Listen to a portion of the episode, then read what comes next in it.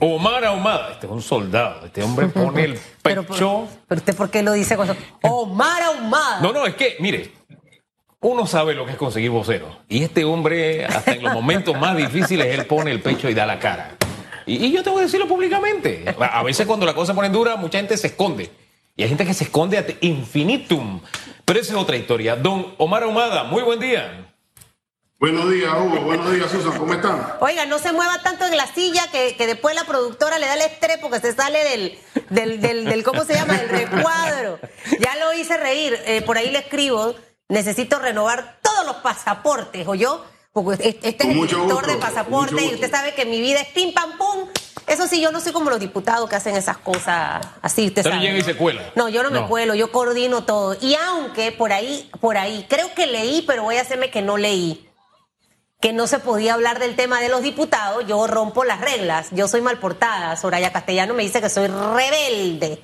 Y es verdad, a veces lo soy. Señora Ahumada, quisiera entender un poco el tema asamblea y la población en realidad. Sé que usted coordina vacunas en el, en el sector oeste, pero su impresión con un hombre eh, que lleva una dirección de pasaportes y que ha estado involucrado en el tema de vacunas y ve el día a día de muchos panameños que ansían colocarse esa vacuna, lo que se dio el día viernes a su consideración, eh, ¿cómo lo evaluamos y qué debe ocurrir a partir de ese momento? Y sinceramente, señora Ahumada,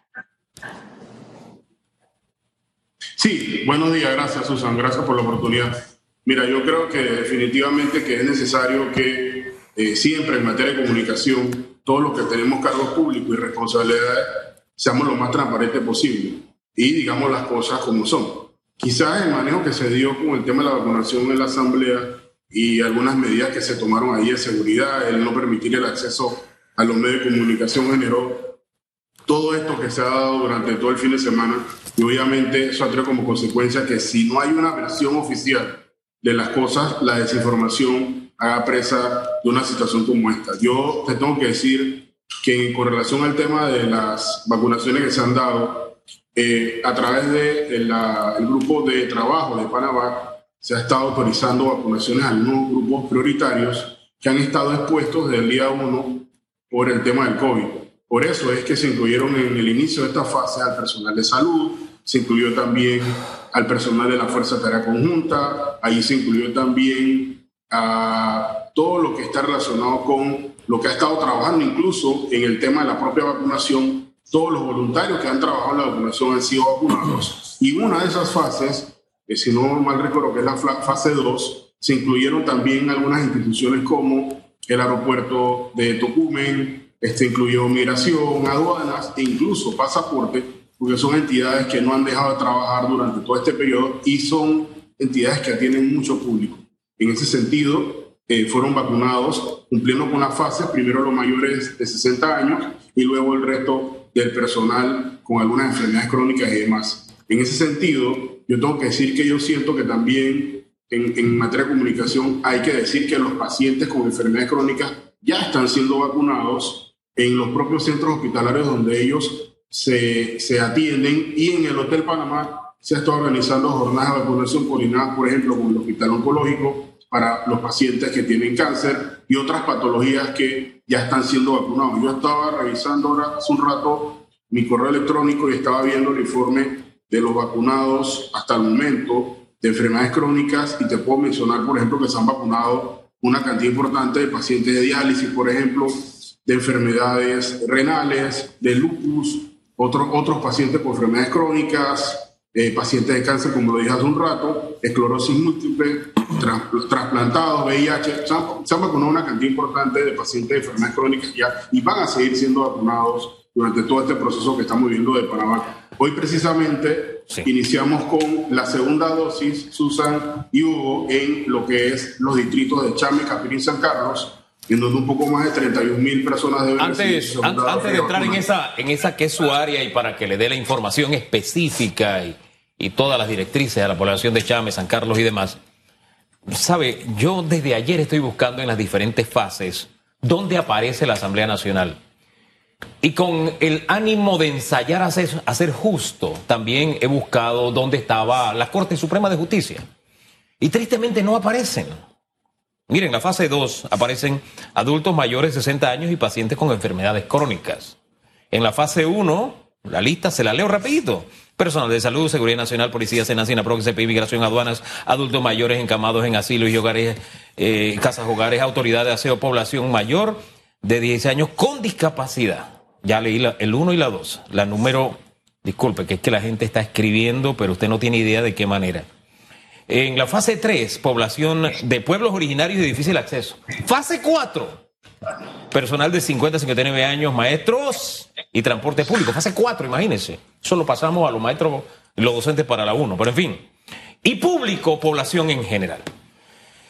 Eh, esto no tiene otra definición que los colaron. No hay otra definición. Además, las explicaciones todavía me resuenan. El ministro no sabía, ahora dice que fue Panavac, pero siempre me han dicho, usted nos ha dicho aquí que se cumple al pie de la letra lo programado, que se lo consultan hasta el presidente. Entonces de pronto toma una decisión con un órgano del Estado y que el ministro no esté enterado. Eso llama la atención. Entonces ahora es etéreo, ahora es Panavac, no es una persona responsable. Además dice que la Asamblea había pedido, pero el responsable de la Asamblea es el presidente, no es el presidente de una comisión. Entonces, fíjese hasta dónde ha llegado esto y disculpe que me extienda, haciéndome un poco eco del malestar. Yo, creo. Usted sabe, usted sabe, para cerrarle y, que usted me conteste. Mire, mire la primera respuesta que se dio. Fíjese el irrespeto hacia los propios funcionarios de la Asamblea que no fueron vacunados, para los que no fueron vacunados. Fíjese, ¿qué es una fumigación? Es el control de plagas a través de químicos.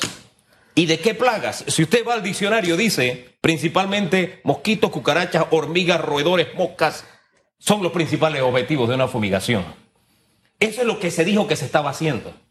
Y a ese nivel se rebajó el argumento. ¿Usted se imagina esto? Ahí. Por favor. Ahí está bien. Ahí. Eh, bueno, ¿qué pasó? ¿Lo escuchamos? ¿Lo escuchamos? Sí, sí, sí, Hugo. Mira, yo, yo definitivamente entiendo el descontento que existe en este momento y todo el cuestionamiento que se ha dado. De verdad que lo entendemos. Y creo que ha faltado algo de comunicación para que eh, la, población esté tranquila y exista transparencia en todo el manejo que se ha dado con relación a la vacuna. Hemos, eh, hasta el momento se han aplicado más de 950 mil dosis de vacuna a nivel nacional. Y en efecto, algunos órganos del Estado solicitaron a Panamá vacunas para algún personal que ha estado expuesto desde el día 1 de la pandemia a nivel nacional. Definitivamente, como tú leíste hace un rato, hubo algunos cambios que se dieron, productos, por ejemplo, los educadores, se adelantó la vacunación para los mismos porque existe ya un plan de manera progresiva para que podamos retornar a las clases presenciales tanto en la universidad como en el, el sistema educativo nacional, secundaria y primaria. En ese sentido, pues se dieron algunos cambios eh, en la vacunación de los educadores que es de conocimiento público. Igualmente, reitero, algunos órganos del Estado solicitaron vacunas para el personal que ha estado expuesto, como en el caso del órgano judicial, del Ministerio Público, que han seguido funcionando durante todo este tiempo, atendiendo público y demás todos los días. Lo reitero, en el caso, por ejemplo, de, mi, institución, la que hoy en día yo regento, nosotros solicitamos, pues, eh, tenemos aproximadamente 500 personas al día y fueron vacunados primero los mayores de 60 años y luego el resto del personal que atiende el público en nuestra institución y en el comunicado que presenta el MINSA lo detalla que fueron 102 dosis que fueron aplicadas en nuestra institución. Así que definitivamente que yo creo, que lo que ha faltado es un poco más de explicación para que la población esté tranquila. Entiendo, Hugo y Susan, que eh, aproximadamente fueron 10 diputados los que fueron vacunados porque hay muchos que están ya en la fase de los 60 años y otros que fueron voluntarios con la vacuna AstraZeneca que se vacunaron e incluso lo hicieron público en sus redes sociales. ¿Sabe qué pasa? Eh, y yo, yo lo entiendo, eh, señora Humada. Eh, muchos al ver el escándalo que se dio, prefirieron no vacunarse. O hasta bajar la foto de Instagram.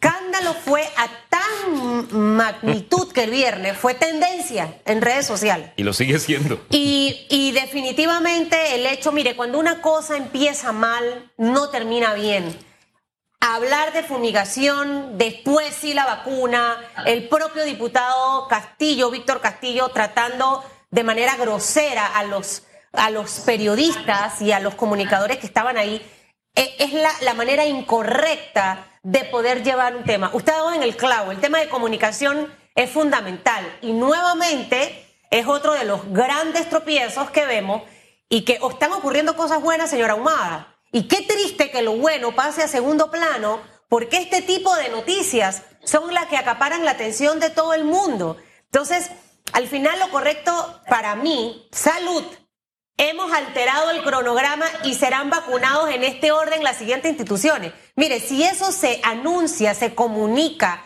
con anticipación, créame que el manejo probablemente hubiese sido distinto. Segundo, que el presidente de la Asamblea no es el que pide, sino el presidente de la comisión. Y lo peor de todo, vi un correo en Telemetro Reporta personalizado del diputado Víctor Castillo donde dice, invita el mínimo, esto es una matanza o es una fiesta o no sé qué, fatal. Si yo fuera diputada, cosa que espero nunca en el nombre de Jesús, Susan, yo jamás me hubiese vacunado, yo hubiese esperado hubiese esperado porque creo que como una figura de un puesto público debo dar ese, ese ejemplo. Si sufro de una enfermedad crónica, si tengo una condición de salud o soy adulto mayor, definitivamente ahí había un tema distinto de manejo. Pero otra raya más negativa para la Asamblea.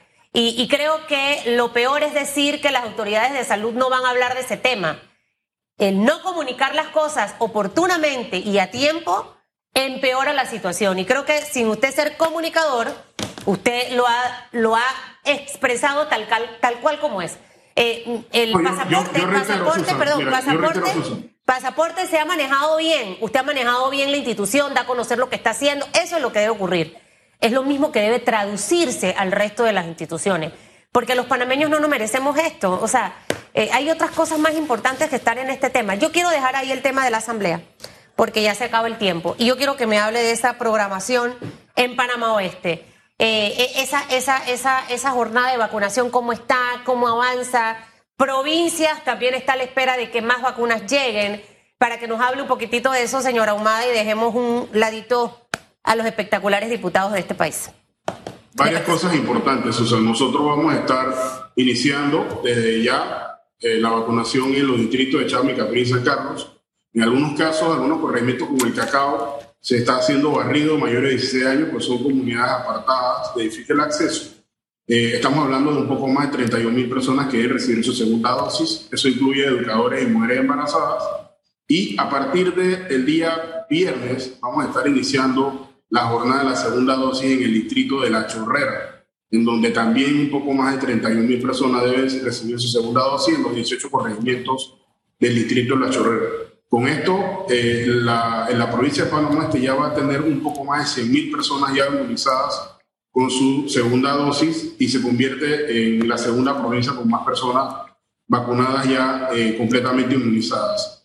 También tengo eh, importantes noticias que anunciar. Nosotros el 31 de mayo vamos a estar eh, inaugurando lo que es el autorrápido de vacunas en la Feria de la Chorrera esto lo está coordinando la gobernadora de la provincia de Panamá, que es y todo el equipo del MIX y la Caja del Seguro Social, con la vacuna AstraZeneca inicialmente para aquellas personas que ya se registraron en la página vacunas y que se han registrado como voluntarios para recibir esta vacuna. Recordando que es para hombres mayores de 30 años y mujeres mayores de 50 años. Adicional a eso, en la primera semana de junio, Dios primero, vamos a estar también instalando en, el, en un centro de, de, de, Arraiján, que es el Westland Mall, vamos a estar instalando otro centro de vacunación para todos los residentes del distrito Arraiján eh, que se han quedado rezagados producto pues, de la vacunación, porque por alguna razón están dentro de la fase y no pudieron ir a vacunarse. Y vamos a tener también ahí la posibilidad para poder vacunar personas en ese sentido. Así que eh, la provincia de Panamá este sigue su plan de vacunación como hasta ahora se ha estado llevando en orden y aprovechamos la oportunidad para agradecer a la Junta Técnica, a las juntas comunales, a los municipios, al personal de la Fuerza Tarea Conjunta, pero sobre todo a nuestros héroes de blanco, nuestras enfermeras y enfermeros y todos los médicos y personal de salud que han estado dando la vía extra durante toda esta jornada de vacunación histórica que hemos llevado en la nación. Este, yo sí quisiera hacerle un comentario para volver al sector oeste, porque se ha vacunado, nos dijo usted, y es el argumento que he escuchado como línea de comunicación, de que se está vacunando a gente que ha estado desde el primer día y no ha parado. Bueno, aquí hay un montón de gente que no ha parado, que no ha parado y pone su vida en riesgo para que el país funcione. Voy a excluir a los periodistas, voy a excluir los que no han parado, los que están en la calle luchando con una pandemia de desinformación y exponiendo sus vidas, metiéndose a donde sea. ¿Mm? Los separo a ellos y voy a los transportistas, por ponerle un ejemplo. Voy a los muchachos que empacan en los supermercados, a las cajeras. Todos ellos han estado sin parar. Y al momento de justificar algo como esto, hay que pensar en de verdad a veces el argumento que utilizamos. Y ese argumento, yo me pregunto, ¿cómo se sentirá esa gente que no ha parado y que expone su vida? Solamente me quedo pensando en eso y me quedo pensando dónde queda el argumento de que aquí todo pasaba por manos del presidente de la República el día lunes. No estoy culpando al presidente, mire, mire, y en esto soy muy ensayo a ser justo. El presidente de la República dio el ejemplo como líder de este país, o como primer obrero, como él dice. Él esperó su día e incluso esperó su hora para vacunarse, tanto para la primera como para la segunda dosis. El vicepresidente hizo lo propio. Él se fue de voluntario con AstraZeneca. Es más, el sábado se puso su segunda dosis. No se colaron. Ese es un buen mensaje para el país. Eh, y se lo dejo ahí solamente como una meditación en torno a este argumento que he escuchado repetidamente. Y me pregunto cómo se sentirá esa gente que ahora le está llegando la vacuna porque otros se colaron y que estaban en la primera o segunda y tercera fase. Pero en fin.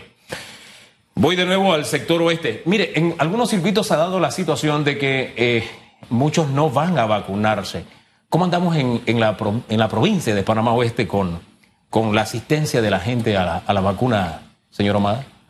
Mira, yo creo que, eh, y es válido mencionarlo, en el área de la provincia de Panamá Oeste tenemos el porcentaje de vacunación más alto a nivel nacional, en donde más personas han asistido a aplicarse la segunda dosis. Gracias a Dios, eh, no sé, será un fenómeno cultural, o no sé por qué, pero eh, las personas han asistido eh, a vacunarse con la segunda dosis en el área de la provincia de Panamá Este, pasó en la Raiján.